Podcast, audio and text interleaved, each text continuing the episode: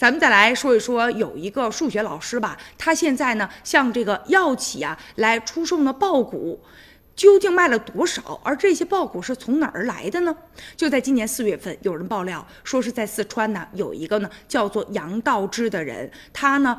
被称作是爆谷王，他委托四川的一家公司，就像呢一个酒企啊来出售呢这个爆谷，达到了一千二百三十点五千克。那这个人究竟是何许人也呢？原来呢他是一名普通的数学老师，而且据人推测啊，说现在呢这个一公斤的爆谷的销售价格，如果在黑市的话，可能会达到七千元以上。那他现在卖的这么多的爆谷啊，这个交易的金额可能会超过八百万元，而且这事儿也足以啊。是轰动业界的一个大买卖了，但究竟他的这些爆股从何而来呢？据他的亲属介绍啊，说几十年一直到现在啊，他们呢去过很多不少的地方，然后呢也做过类似这个爆股的生意，而且向持有者来进行收购这个爆股，积少成多嘛。